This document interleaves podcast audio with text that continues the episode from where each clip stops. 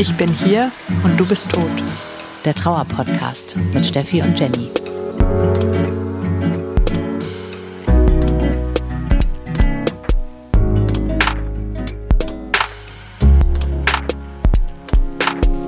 Herzlich willkommen im Club, in dem du niemals sein wolltest. Wir sind Steffi und Jenny und wir sprechen hier mit euch über Trauer. Das ist ein Podcast für alle, die jemanden verloren haben, egal ob es wie bei uns der Partner ist oder vielleicht ein Geschwister, Mama, Papa, Kind. Ihr seid hier auf jeden Fall richtig. Und natürlich auch, wenn ihr Angehörige seid, da freuen wir uns auch, wenn ihr da seid, wenn ihr zuhört, wenn ihr denkt, hey, vielleicht erfahre ich hier durch diesen Podcast was, äh, bekomme Einblicke, dann freuen wir uns natürlich auch, wenn ihr eure Freunde zum Beispiel unterstützen wollt. Willkommen zurück. Yay! Extra mit diesem langen Intro. Ja. Falls irgendjemand sich fragt, an wen richtet sich eigentlich dieser Podcast? Was machen die da eigentlich? Ja, ist ja schon ein bisschen her, dass wir die letzte Folge gemacht haben. Definitiv. Und ich freue mich, dass wir hier sitzen, dass wir miteinander reden, dass wir eine neue Folge aufnehmen. Ich freue mich auch, dass so viele von euch uns geschrieben haben. Es tat mir schon richtig, richtig leid weil es kam ständig irgendwie eine Mail rein, eine Nachricht. Hey, gibt's den Podcast noch? Macht ihr eigentlich noch was? Wie sieht's aus? Und äh, dadurch hat man auch so richtig mitbekommen, dass wir schon auch ein Teil sind von vielen in ihrem Trauerprozess. Und ja, das äh, tat mir natürlich immer ultra, ultra leid. Es gab äh, sehr, sehr viele Gründe dafür, warum wir jetzt uns erst zurückmelden. Und Darum soll es heute auch so ein bisschen gehen. Es war auf jeden Fall nicht geplant, dass die Sommerpause so lang wird. Eigentlich dachten nee. wir, wir machen eine kurze Sommerpause. Und jetzt ist ja. es, wie lang war es jetzt eigentlich? Monate. Ach, sehr lass lange. uns nicht drüber reden. Ja, genau, lass uns nicht drüber reden. Aber es war eine ungeplant sehr lange Sommerpause und deswegen dachten wir, in der ersten Folge, in der wir uns zurückmelden, erzählen wir euch mal ein bisschen ehrlich, warum die Sommerpause so lang geworden ist, weil sich bestimmt ja. alle gewundert haben. Und Richtig. ja, wir dachten, wir teilen das mal ein bisschen mit euch, weil wir ja hier über uns auch und über unsere Trauer auch sprechen möchten. Und deswegen fangen wir doch an mit dir, Jenny. Wie geht's dir? Wie ging's dir die letzte Zeit in der Sommerpause? Ja, ehrlich gesagt war ja die Sommerpause auch gar nicht so mh, mm, einfach nur so eine Sommerpause. Also von meiner Seite aus muss ich sagen, es war so ein bisschen so, dass ich dachte, ich brauche jetzt mal einen kleinen Break einfach von dieser Thematik an sich, vom, vom Podcast, davon sich mit äh, Trauer zu beschäftigen. Gar nicht, weil ich irgendwie dachte, ich habe da jetzt keine Lust mehr drauf und ich will den Podcast nicht mehr machen oder so, sondern eher, weil ich mental irgendwie, ja, mir ging es einfach mental nicht so gut und ich hatte das Gefühl, ich probiere das jetzt mal mit dieser Sommerpause und guck mal, ob sich das irgendwie positiv auswirkt, weil es ist natürlich schon auch so, dass es emotional ist, sich hier hinzusetzen. Wir reden miteinander, wir schütten unser Herz aus, wir packen alles, was auch natürlich schmerzhaft ist, in diesen Podcast rein. Ich bin dann diejenige, die sich das dann auch nochmal anhört, nochmal schneidet. Auch die Trauertagebücher, dass man die irgendwie schön verpackt. Und das sind natürlich auch alles emotionale Geschichten. Ja, so ein bisschen hatte ich das Gefühl, puh, ich glaube, ich ziehe mich mal ganz kurz raus, gar nicht mit dem Gedanken, wie gesagt, das komplett zu lassen, aber einfach, weil ich ähm, ja mit mir so viel zu tun hatte und mich gefragt habe, fühlt sich das vielleicht ein bisschen leichter an alles, wenn der Podcast mal kurz pausiert? Mhm. Ich finde es interessant, du hast so die Frage ein bisschen schön umgangen, oder? Dieses Wie ging's dir? Das hast du eigentlich nicht direkt beantwortet. Jenny, man darf ruhig auch mal sagen, beschissen. Es ging mir beschissen. Ja, schon. also, das habe ich versucht mit der Erklärung zu sagen. Also, ja, genau. Also, es ging mir nicht gut. Und das ist der Grund, warum ich dachte, der Podcast macht die Sache jetzt gerade nicht besser. Was ist passiert? Ich weiß gar nicht, wie ich sagen soll. Es fällt mir gar nicht so leicht, das äh, komplett auszusprechen, weil es äh, auch bisher noch sehr, sehr wenige Menschen eigentlich in meinem Leben so wissen. Aber ich habe halt wieder angefangen, bin zur Therapie gegangen und irgendwie kam dann irgendwann die Diagnose Depression äh, dabei raus und das war natürlich nicht so cool für mich, weil ich wusste natürlich schon, dass ich irgendwie so, ich sag mal, eine Tendenz dazu habe, die hatte ich auch schon vor der ganzen Trauersache, dass ich irgendwie ein Mensch war, der viel nachgedacht hat oder melancholisch war oder immer so Phasen hatte, wo es irgendwie nicht so easy war oder für mich ja nicht so easy bergauf ging oder so.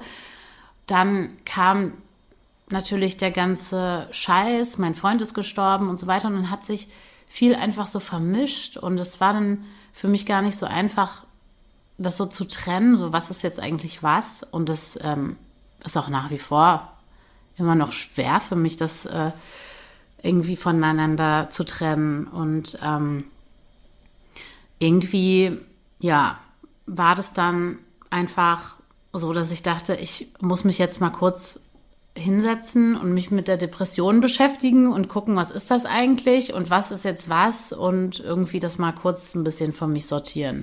Das ist ja auch total vermischt, ne? Trauer und Depression sind ja auch super ähnliche Symptome und auch eine Kriterien, um die es da geht. Also das, das kann man ja wahrscheinlich gar nicht so genau trennen.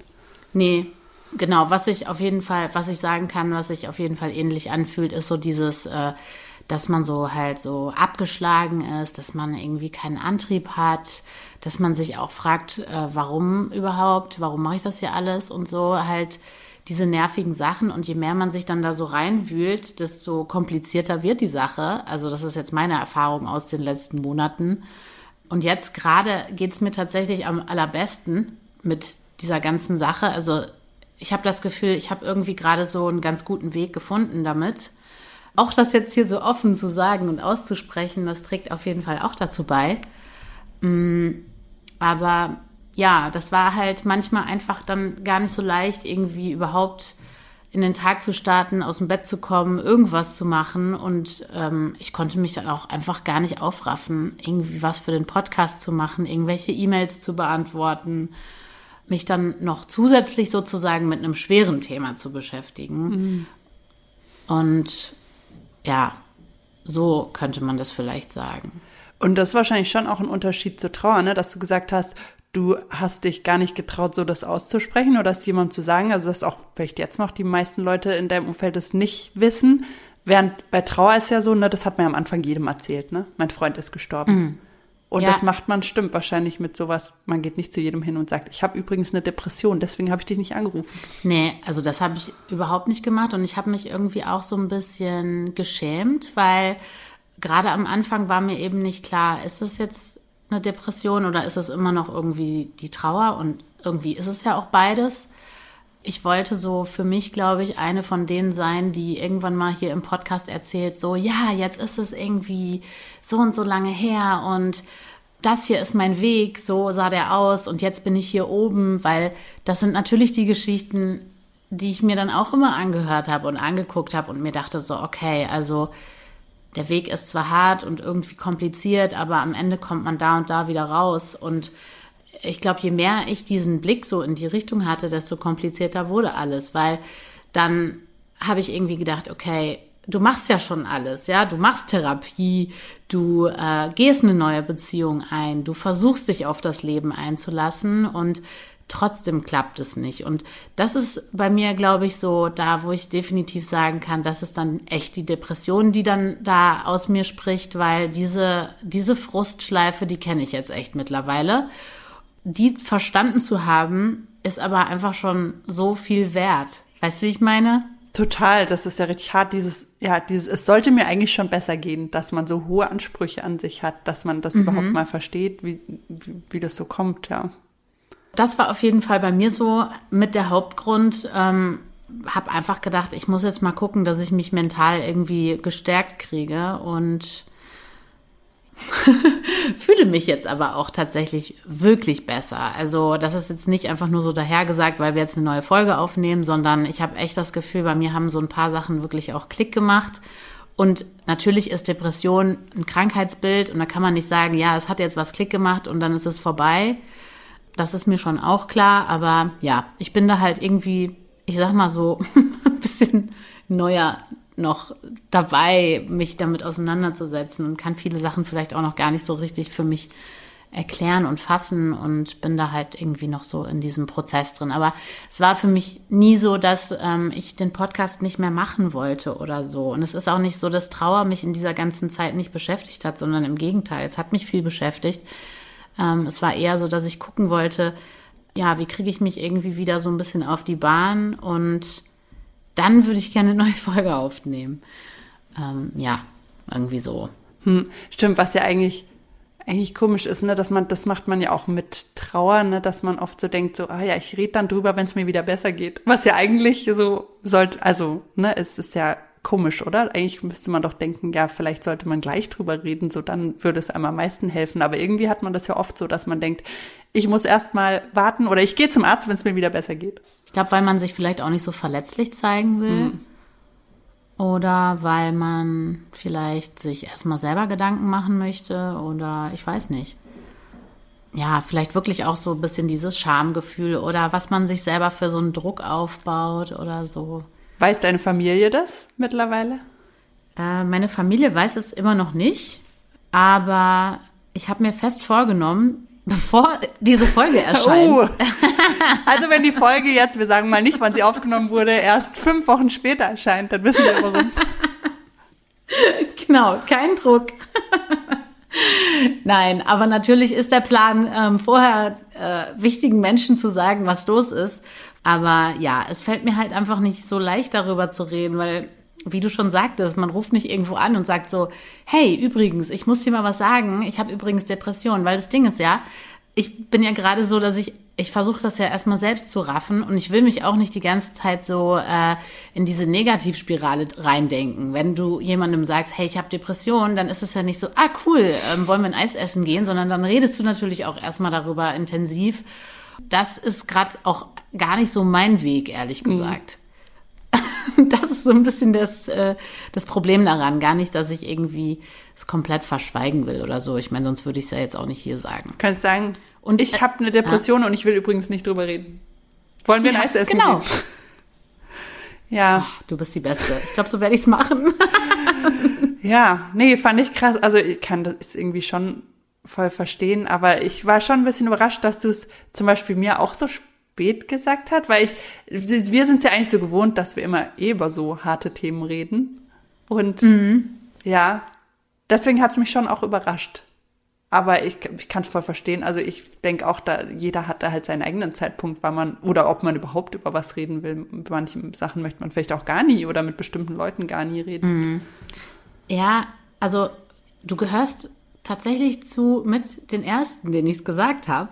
Von daher, ich glaube, ich habe es einfach davor niemandem gesagt. Mhm. Ich musste das erstmal selber auch irgendwie akzeptieren. Und ehrlich gesagt bin ich, glaube ich, immer noch dabei, für mich selber zu akzeptieren, dass das so ist. Auf der einen Seite ist es so, dass ich mir denke, okay, es erklärt einiges und es ist äh, dann auch ähm, erleichternd. Aber auf der anderen Seite ist es auch so, dass ich mir denke, ja klar, du liest dann irgendwie so, ja, äh, in solchen äh, Büchern oder so, ja, zum Beispiel der Verlust von einem geliebten Menschen kann das auslösen und denkst dir so, ja klar, Jackpot, dann äh, alles klar, ist ja hier voll easy, schwarz auf weiß die Erklärung. So einfach ist es dann nicht, weißt du, das ja. nervt. Mhm. Bei mir lief's ab wie im Buch. Richtig. Genau. Alles lief nach Plan. Ja, nicht. Aber so wie es da steht auf jeden Fall. Ja, keine Ahnung, irgendwie wie so ein, wie so ein Versager habe ich mich zwischendurch gefühlt, weil ich dachte, ey, ich mache doch alles. Ich beschäftige mich die ganze Zeit ständig mit Trauer. Ich verdränge das nicht. Wir reden im Podcast ständig darüber. Ich mache Therapie. Ich setze mich damit auseinander. Ich versuche ständig irgendwas zu machen, um ähm, in die Gänge zu kommen und so. Und genau, im Endeffekt ist das aber auch der Punkt, der dann bei mir diesen ganzen Frustscheiß äh, ausgelöst hat. Und jetzt bin ich gerade so, dass ich einfach Sachen mache ohne Zweck. Das ist gerade meine Hausaufgabe aus meiner äh, letzten mhm. Therapiesitzung. Oh, sehr schön. Ja, Sachen zu machen, die einfach äh, keinen kein Zweck verfolgen. Und das gefällt mir gut. Das äh, macht mir seitdem auch sehr viel Spaß. Ist ja auch fies, dass man irgendwie automatisch bei so einer Erkrankung denkt, so, ja, ich bin quasi 100 Prozent dafür verantwortlich, ne? So, weil, Ja. genau, ich mache doch alles so nach dem Motto eben, ich müsste also noch mehr machen, während andersrum, wenn man eine Krebserkrankung hat, denkt man ja, oder die meisten denken dann ja auch nicht, oh, das ist irgendwie meine Schuld. Ja, das ist total bescheuert. Aber das ist zum Beispiel auch für mich voll wichtig, das überhaupt verstanden zu haben, dass das nicht ich bin. Also natürlich bin das ich, weil das meine Gedanken sind, aber es, der Grund dafür, dass ich so denke, das ist meine Depression. Und das ist wiederum hilfreich, weil dieser Gedanke ähm, das so ein bisschen von mir trennt. Das mildert seitdem so ein bisschen äh, das ab, dass es sich so, so fies anfühlt. Ich bin aber froh, dass ich da jetzt irgendwie so halt bei diesem Punkt angekommen bin. Und habe mich auch total gefreut auf diese Folge, dass wir die jetzt miteinander machen, obwohl die ja schon auch heftig ist. Ja, das ist auf jeden Fall immer ne, anstrengend, über sich zu reden und ehrlich zu sein. Ja, Ja, habe ich ja vorhin schon zu dir gesagt, ne, dass mein Mann mich vor der Folge gefragt hat, so, ähm, ah, okay, ihr fragt euch, wie geht's euch? Und wirst du ehrlich antworten? was hast du zu ihm gesagt? mal sehen, mal sehen. Ja, Steffi, wie geht's dir denn? Wie ging's dir? Das ist eine Ja. super Überleitung von dir. Wieder ein bisschen besser, aber es ging mir auch ziemlich beschissen. Wir haben uns fast so ein bisschen abgewechselt, ne? Dir ging's erst richtig beschissen und dann ging's mir noch gut und dann ging's mir richtig beschissen. Und dir ging's auch noch beschissen, aber wieder ein bisschen besser und mir ging's wieder mehr beschissen. Ja, das stimmt. Ja, nee, ich muss sagen, es war auch die Sommerpause, war eine richtig beschissene Zeit. Eine Aneinanderreihung an äh, richtig beschissene Dinge. Und Verkettung ähm, von Scheiße. ja, genau, wie das Universum das manchmal so macht. Das ist ja nicht so, dass man irgendwann sagen kann, so, jetzt reicht's mal, jetzt ist mal jemand anders dran. Und deswegen war ich wahrscheinlich im Endeffekt auch dann relativ, ja, froh kann man nicht sagen, aber hat für mich auch ganz gut gepasst, dass wir es dann eine Zeit lang den Podcast nicht aufgenommen haben, weil eben gerade wenn was so frisch ist, ist es ja auch noch mal schwieriger drüber zu reden, wenn man erstmal ein bisschen drüber nachdenken muss. Ähm, ja, auf jeden ja. Fall. Ja, bei mir war eigentlich das meiste so innerhalb von einem Monat. Also das hat so damit angefangen, dass ich, ähm, genau, habe ich ja hier auch nicht im Podcast gesagt, aber wussten ja auch die meisten noch nicht, dass ich schwanger war. Und ähm, nur bei der Arbeit wussten es alle schon, weil aufgrund meines Berufs muss man es da immer sagen. Und ähm, ja, und dann habe ich das Baby in der zwölften Schwangerschaftswoche verloren, ähm, was an sich natürlich schon mal richtig hart und traurig und beschissen war. Und vor allem, ja, also was heißt immer vor allem? Ich glaube, es ist egal, auf welche Art und Weise das passiert oder wann. Es ist natürlich immer beschissen. Ähm, es war halt auch noch so ohne Vorwarnung, was die Situation, deswegen würde ich sagen, das war der härteste Moment, das so zu erfahren, weil so null Vorbereitungszeit drauf war. Es war so, ich war einfach bei der Vorsorgeuntersuchung in der zwölften Woche beim Ultraschall und sie guckt auf das Bild und ich auch und ich kann lei- leider ja auch auf dem Bild alles erkennen und habe ich halt, dann sieht man halt direkt, okay, das Baby hat keinen Herzschlag mehr. Und dann ist man halt so ganz alleine da und überhaupt nicht drauf vorbereitet. Und ja, da kann man sich ja auch irgendwie nicht drauf vorbereiten. Und ja, ich habe dann nur dran gedacht, dass in dem Moment ähm, so meine Eltern und meine Schwägerin und alle bei uns zu Hause warten mit dem Essen auf mich, wenn ich gleich nach Hause komme. Und die wissen es auch alle schon, dass ich schwanger bin. Und ja, ich habe erstmal meinen Mann angerufen und gesagt, die müssen alle nach Hause gehen. Ich kann nicht nach Hause kommen, solange die alle zu Hause sitzen. Krass, ey. Ja, und das ist irgendwie auch wieder so eine ganz neue Art von Trauer für mich. Also ich meine, ich habe gleich gedacht, und es stimmt ja auch, so das ist nichts Neues für mich. Ne? So Trauerwelt ist jetzt, bin ich äh, nicht neu. Ähm, aber es ist natürlich wieder, das ist ja jeder Verlust was ganz anderes und das kann man ja auch gar nicht vergleichen. Ich weiß, deswegen, ich war auch ein bisschen so wütend auf mich, dass einer meiner ersten Gedanken war, ich habe schon Schlimmeres erlebt. Weil so um, ich glaube halt, ich, man macht das automatisch, um sich selbst so ein bisschen zu beruhigen. Ne? Man ist, das ist Ja. so, man weiß irgendwie gar nicht so, der Boden wird einem weggezogen unter den Füßen und dann versucht man quasi sich selber so ein bisschen zu beruhigen und deswegen war das so mit das Erste, was ich mir gesagt habe, so, ich habe schon Schlimmeres erlebt und ich habe schon Schlimmeres überlebt. Und äh, klar habe ich da auch ganz viel an meinen toten Verlobten gedacht und äh, ja, komischerweise habe ich schon auf der Fahrt zum Frauenarzt auch an meinen toten Verlobten gedacht. Also, was nicht komisch ist, ich denke ja oft an ihn, auch oft an ihn, wenn ich Auto fahre. Ähm, Aber irgendwie habe ich dran gedacht, ähm, so, was ist, wenn das Baby jetzt gestorben ist? wobei Echt? ich auch, ja, das habe ich tatsächlich gedacht, wobei, ich meine, kennst du ja vielleicht auch, also mir geht's so, seit er gestorben ist, bin ich eh immer so, ja, soll man sagen, pessimistisch, aber dass ich oft so Ja. Szenarien in meinem Kopf habe, was jetzt gerade alles schiefgehen könnte. Deswegen ist es jetzt nicht so ungewöhnlich, dass ich immer so, so Worst-Case-Szenarien in meinem Kopf durchspiele. Aber das Mhm. war schon krass, dass ich das, weil da denke ich jetzt nicht ständig dran, aber dass es in dem Moment auf der Fahrt dahin, habe ich mir das gedacht. Und eben an ihn gedacht und habe ihn so gefragt, was soll ich machen, wenn das jetzt so ist? Ey, was für ein Schock. Dann ging das halt auch noch nicht besonders toll weiter. Dann war das so, dass ich ja, also ich hatte ja keine Symptome, also ich habe keine Blutung und nichts gehabt. Das heißt ja, also mein Körper hat es nicht gemerkt und da ist nichts passiert. Und deswegen ähm, habe ich mich dann für die äh, Abortcurettage entschieden. Also das ist dann die OP, wo man dann Ausschabung sagt man auch.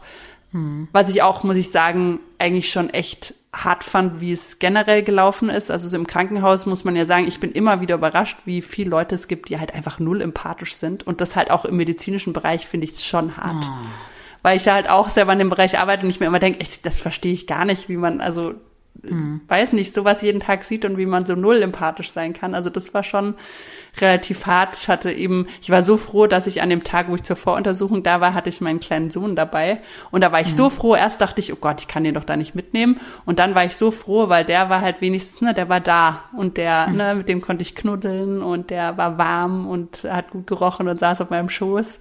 Und ähm, während die ganzen Leute eben mir nur so ja, so einfach die Fachbegriffe runtergerattert haben. Und ähm, ja, man wird auch nicht besonders gut aufgeklärt. Also ich weiß nicht, alle, die vielleicht schon mal eine Fehlgeburt hatten, die wissen vielleicht oft erst, so habe ich es mitbekommen, im Nachhinein, was man überhaupt für Optionen hat. Da wird man auch nicht so aufgeklärt. Ne? Also dass man zum Beispiel auch einfach warten kann oder man kann es mit Medikamenten probieren und irgendwie ist es gleich eher so, ja, das operiert man jetzt fertig.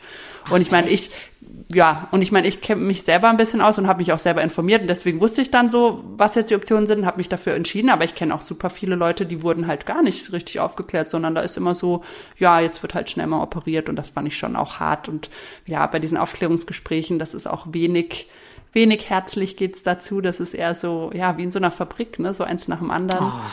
Und dann, Das also das war schon, die waren super professionell und alles, aber ähm, ja, man hat sich da halt wenig äh, so emotional gut aufgehoben gefühlt. Und dann war es halt auch noch so, dass es auch nicht so effektiv war. Also es ist dann noch Gewebe drin geblieben und das hat sich dann eine Woche später richtig entzündet und dann hatte ich richtig krasse Krämpfe, also richtige dann Wehen und ähm, habe richtig hoch Fieber bekommen. Und dann musste ich noch ein zweites Mal dann notoperiert werden und musste dann vier Tage im Krankenhaus bleiben, um Antibiotika zu bekommen. Ja, was natürlich an sich dann auch richtig scheiße war. Und vor allem konnte ich dann natürlich auch meinen Sohn und meinen Mann nicht sehen und war da ganz alleine in einer Frauenklinik, wo mit mir natürlich laute Schwangere waren und kleine Babys. Und das ist natürlich dann in der Situation, das ist ja wirklich, du kriegst es so direkt immer, hast es direkt immer vor Augen, so was alles nicht mehr ist und was ja, die Zukunft, die halt plötzlich weg ist, die du dir vorgestellt hast. Ich stelle es mir auch richtig hart vor, ähm, alleine im Krankenhaus zu sein. Vier Tage, auch die ganze Situation. Kann man das nicht irgendwie so ein bisschen separieren?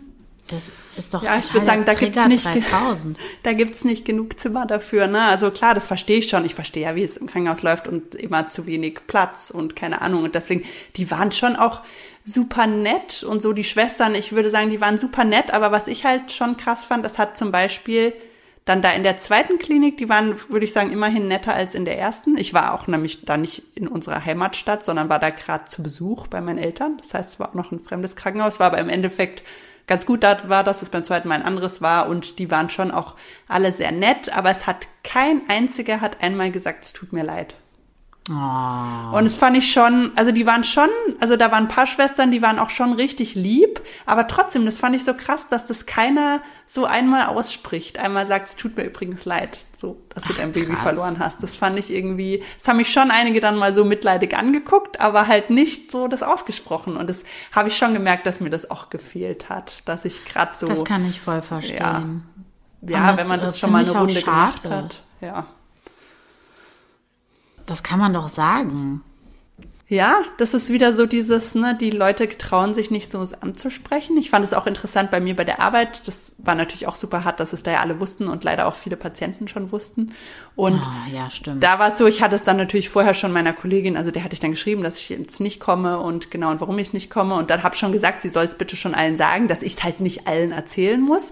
Aber weiß nicht, vielleicht haben die es auch deswegen dann so verstanden, dass ich nicht darauf angesprochen werden muss, wobei ich das nicht gesagt habe. Aber es war echt so, dass nur zwei haben was gesagt. Die kamen und haben gesagt, es tut mir leid. Und alle anderen haben es mit keinem Wort erwähnt. Was ich, wie gesagt, ich kann gar nicht sagen, dass ich jetzt irgendwie wütend auf die bin, weil ich, ich eben einmal, glaube ich, haben die so gedacht, so, ja, ich möchte lieber nicht drauf angesprochen werden. Und das ist ja auch oft so, dass die Leute das denken. Deswegen, ich verstehe das schon, aber für einen selber muss ich sagen, weiß nicht, wie anderen es da geht, aber ich finde das immer schade, weil das so, man hat so das Gefühl, die anderen tun, als wäre nichts gewesen. Genau. Man kann ja nicht dann sich da hinstellen und sagen, hallo, äh, kannst du bitte wenigstens einmal kurz, äh, nur einmal kurz sagen, dass es dir leid tut und dann können wir hier einfach, ähm, Ja. das ist total äh, schrecklich. Ja, und das ist halt, da merkt man auch wieder, da haben wir schon oft drüber geredet, so, ne, was sollen Leute sagen oder was sollen Leute nicht sagen. Da ist mir wieder so klar geworden, dieses, die Leute wissen es einfach nicht, weil selbst die zwei Leute, die gesagt haben, es tut ihnen leid, muss ich sagen, auch super süß. Deswegen, ich muss sagen, eigentlich bin ich auf die am meisten stolz, weil eben die haben sich Ah. getraut, ne? Aber die haben auch beide das Gespräch beendet mit so einem Satz, den man halt nicht sagt. Wo ich dachte, Ah. das ist, weißt du, so dieser Klassiker, die So sagen wenigstens. erst, ja, nee, so, ich weiß, die eine hat gesagt am Schluss, ähm, Kopf hoch Ah. und gefragt, äh, ob ich gleich versuche, wieder ein Baby zu bekommen. Oh, wow. Und die andere, was hat die andere gesagt? Ah, die hat gesagt, das wird wieder. Ach Mann. Und wo ich sage, ich finde die, ich mag, hab die beide super lieb und ich finde es auch voll süß, dass die eben sich getraut haben, einfach zu mir zu kommen und gesagt haben, es tut mir so leid. Aber das sie doch ich auch bitte wieder, danach einfach genau, nichts gesagt. Genau. Aber das ist auch Ah. wieder so das Klassische, ne, das ist so bezeichnend, dass dieses, man das nicht aushält, dann die Stille danach, dass man halt das Gefühl hat, okay, jetzt muss ich noch irgendwas Positives sagen, um das Gespräch zu beenden. Das ist wirklich so ja der Klassiker. Da kriege ich dann ehrlich gesagt direkt wieder Wut, weil ich glaube ehrlich gesagt, die Person, die gesagt hat, und willst du jetzt direkt wieder probieren, wird sich doch danach selber auch gedacht haben, scheiße, das klingt für mich wie rausgerutscht, weißt du, das klingt für mich nicht nach so unemotional und unempathisch. Also ich weiß nicht, ich finde es irgendwie voll krass und auch so übergriffig. So macht und doch gleich ein neues Baby, das ersetzt dann das tote Baby. wenn diese Person das in ihrem Kopf denkt, okay, aber das auszusprechen, finde ich, ist noch mal eine andere Nummer. Ja, aber das fand ich auch interessant. Da habe ich gedacht, okay, man hat ja so und so Phasen, aber ich war tatsächlich nicht wütend in den Situationen und dachte, Nee? Mensch, guck mal, ich bin in meiner Trauer doch irgendwie weitergekommen. ich konnte das irgendwie, ich habe das eher, würde ich sagen, eben als positiv empfunden, dass die sich getraut Ja. haben, weil im Vergleich ich muss ich sagen, lieber die als die, die nichts gesagt haben. Ja, das ist doch Weil schon mal gut. die haben sich getraut und die haben, obwohl es ihnen unangenehm war, haben die was gesagt und ein Gespräch Mhm. mit mir drüber geführt. Und klar, das Ende war da nicht so glücklich, aber ich war da tatsächlich nicht wütend, weil ich irgendwie, ja, wir haben ja oft drüber geredet und oft drüber nachgedacht und so ich Mhm. das halt irgendwie so besser gelernt habe zu verstehen, so warum Leute das machen. Und ich find's immer noch scheiße, aber ich bin nicht wütend geworden. Ich habe den Boxsack nicht ausgepackt. Sehr gut. Wie du schon sagtest, wir haben schon oft darüber geredet, warum Leute nichts sagen oder sich nicht trauen und dass wir wahrscheinlich vor dieser Erfahrung das auch uns schwer gefallen ist und so weiter, aber so komplett so wie du, so ohne Wut bin ich dann nicht, wenn ich sowas höre, weil irgendwie, ich weiß nicht, ich hatte zum Beispiel auf der Arbeit ist auch, dass ich das mitbekommen habe, dass da ähm, halt ein Elternteil gestorben ist und dann ich weiß nicht, es ist einfach für mich so mittlerweile ganz normal, dann auch der Person irgendwie auch, also ich habe die dann auch gedrückt und äh, gesagt, dass es mir leid tut und aber das war's, weißt du, dann nicht irgendwie so übergriffig, so in ein Gespräch verwickelt oder so, das ist dann ja auch zu viel, das willst du ja dann auch nicht. Also vielleicht, vielleicht will man auch drüber reden, das merkt man ja dann und die Initiative muss dann schon von der Person ausgehen. Das war dann in dem Fall nicht so. Und das war aber einfach so, ich will da jetzt nicht drüber hinweggehen. Aber eben, aber das ist, muss man sagen, halt richtig hart. Das geht ja, oder? Ich weiß nicht, wie es dir geht, aber es geht selbst mir so eben in so einer Situation nur, es tut mir leid zu sagen und dann die Stille aushalten. Das gehört ja zu den härtesten Sachen überhaupt. Ist ja auch so. Und ich glaube, es ist auch so, dass es auch komisch sein kann für den anderen, weil wir wahrscheinlich, ähm, also hoffe ich nicht, aber wenn man jetzt, sage ich mal, zehnmal so komische Erfahrungen gemacht hat, was man ja auch an den Reaktionen dann merkt, wenn dann sowas kommt wie, ja, war ja auch schon alt oder so, ne? Wo man dann direkt merkt, ach so, okay, ja, der hat schon, ähm, oder die Person ähm, hat jetzt als trauernde Person selber schon sich so Mechanismen Mhm. überlegt, ne? Das merkt man ja dann auch. Genau, also das kann natürlich dann auch zurückkommen, wo du dann so denkst, ja, das musst du jetzt gar nicht sagen, weil ich verstehe das jetzt auch ohne diesen Satz.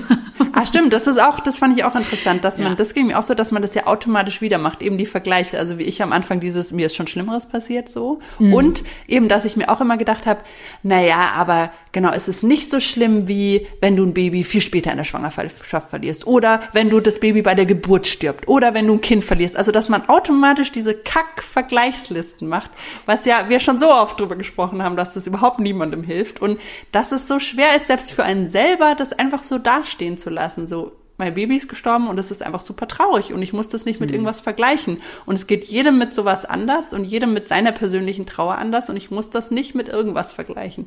Im Endeffekt tust du das ja aber auch nicht. Also du vergleichst es nicht wirklich, weil du ja auch darüber jetzt so redest und das auch so reflektierst, sondern es war in dem Moment einfach so ein Gedanke, wo dein Gehirn wahrscheinlich versucht hat, irgendwie so auf sowas ähnliches wie Ruhemodus oder so zu schalten. Mal wenigstens ganz kurz und hat dir dann so diesen Gedanken angeboten, vielleicht.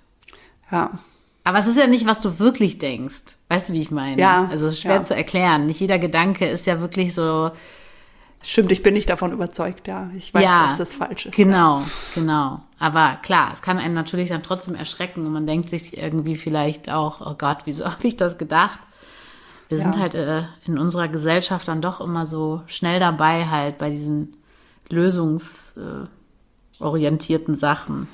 Ja, nee, ja, wieder zurück zur Arbeit zu gehen war schon hart, ja. Wobei ich dann schon auch eine Weile, eine Weile zu Hause war, weil genau immer noch den Monat abzuschließen, das äh, ganze, der Krankenhausaufenthalt war dann noch gefolgt von dem vierten Todestag von meinem Verlobten, direkt die Woche danach. Wo sich dann natürlich auch diese verschiedene Art von Trauer dann total gemischt hat. Das war auch nochmal eben viel intensiver so der Tag eigentlich als die letzten ein, zwei Jahre, würde ich sagen. Weil es ist ja immer irgendwie anders, unterschiedlich jedes Jahr oder überhaupt jeder Tag. Dann noch eine Woche später habe ich dann Corona bekommen und habe dann Quarantäne gemacht und zwar auch Quarantäne von meinem Mann und meinem Sohn, weil die beide negativ waren.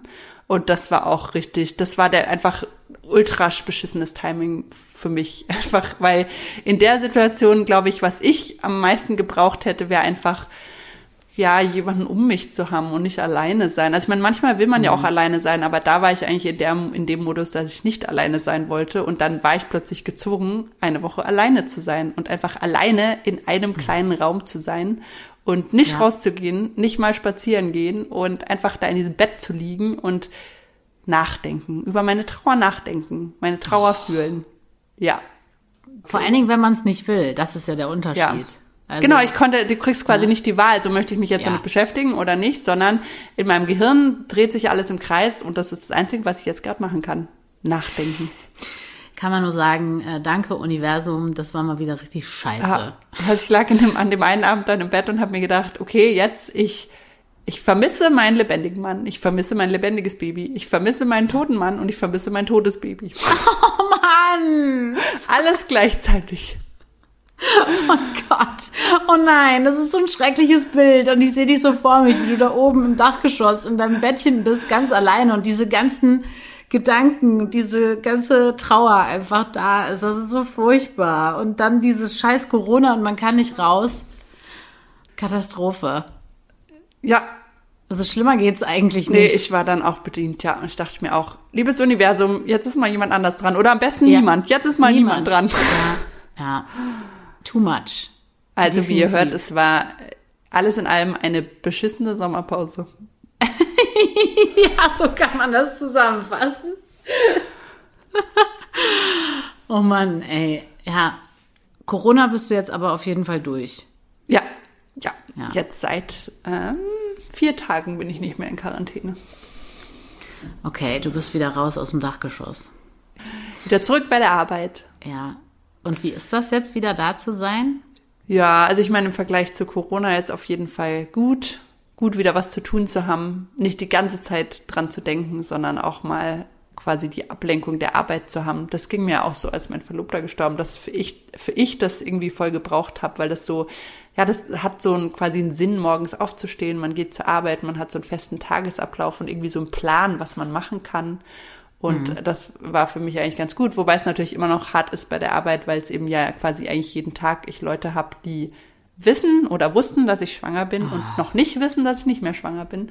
Und das heißt, man muss quasi regelmäßig dann drüber reden, ob man will oder nicht. Und das ist natürlich mhm. schon echt blöd, weil das ist dieses, du quasi kriegst nicht die Wahl, ob du jetzt drüber reden möchtest, sondern es zwingt dir quasi jemand auf. Das heißt, Patienten kommen rein, oh, sie sind wieder zurück oder irgendwie ja. sowas dann. Ah. Ich dachte, ah. sie wären schwanger, ja. Ah. Ja. Ah. Insofern, das wird sich wahrscheinlich noch eine Weile, eine Weile ziehen. Boah, das finde ich ganz schön krass. Also die Vorstellung, dass du wahrscheinlich weiß man ja auch nicht bei jedem, der reinkommt, ob derjenige es wusste. Also du bist ja jetzt gerade nee, so ein bisschen, ja. ähm, bist immer unvorbereitet auch, ob das jetzt Thema ist, wenn der nächste wieder reinkommt. Das stimmt, ja. Und gut, ich meine, das ist eigentlich schon auch noch mal fand ich auch interessant, so drüber nachzudenken, ein totaler Unterschied bei einer, einer Fehlgeburt im Vergleich zu jemandem, der schon richtig auf der Welt war und gestorben ist, dass es ja oft dann super viele Leute nicht wissen. Ne? Also ich meine, zum Beispiel mhm. jetzt, als unser Partner gestorben ist, da wusste das ja ungefähr jeder und es kannten den halt auch viele. Und das ist nochmal so, wenn so du so ein Baby verlierst in der Schwangerschaft, das kannte ja quasi noch keiner. Also außer mhm. dir und deiner Familie kannte das keiner und eigentlich im Prinzip außer dir kannte es niemand so richtig. Das war eher so klar die Idee, was, was wird und wie die Zukunft wird. Aber eben du, für dich war es halt, also für mich war es natürlich körperlich da und ich habe das gespürt und so und aber sonst ja niemand. Und mhm. wo ich auch dachte, für andere, es gibt ja viele, die sind schwanger und die sagen das super spät auch erst Leuten. Also die sagen es halt erst, auf jeden Fall erst nach der zwölften Woche oder sogar noch später weil die halt quasi dann nicht erzählen wollen, wenn sie das Baby verloren haben. Was ich auch irgendwie einerseits total verstehe, dass man eben das nicht darüber mit Leuten reden will und andererseits auch krass findet, dass dir sowas Schlimmes passiert und dass das eigentlich niemand weiß und dass mhm. du vielleicht auch sogar mit deinen Freunden und deiner Familie da gar nicht drüber reden kannst, weil die das eigentlich gar nicht wissen. Ja, ich so habe gerade genau das Trauer. Gleiche gedacht. Ich kann beides nachvollziehen, aber irgendwie ist es auch wirklich, wie du sagst, so das ist so krass, weil ich meine, wie vielen Frauen geht das so und dann versuchen die irgendwie ihr Leben so auf die Reihe zu kriegen äh, auf der Arbeit und überall so zu funktionieren und keiner weiß, dass das eigentlich passiert ist. Ja, so vielen. Und das, das fand ich auch wieder so interessant. Das ist ja auch so ein Trauerding, ne? dass man, wenn man seine Trauergeschichte erzählt, wie viele Leute dann sagen, ich auch. Und die, mhm. mit denen man sonst nie drüber geredet hat, ne? Und mhm. dass wir das auch jetzt schon in der kurzen Zeit schon mehrmals passiert ist, dass ich dann, wenn ich es dann jemandem erzählt habe, dass es, ich weiß gar nicht, also ich habe tatsächlich jetzt auch im Nachhinein Leuten erzählt, also die gar nicht wussten, dass ich schwanger bin, weil ja, manchmal hat, fühlt sich dann halt einfach richtig an. Also wenn dann zum Beispiel jemand fragt, äh, ja und, wie sieht's dann eigentlich bei euch aus mit zweitem Kind? Und dann habe ich halt auch einfach einmal direkt geantwortet, so ja, ich war schon mal schwanger, aber ich habe das Baby verloren. Und da war mhm. das zum Beispiel auch so, die hat dann auch gleich gesagt,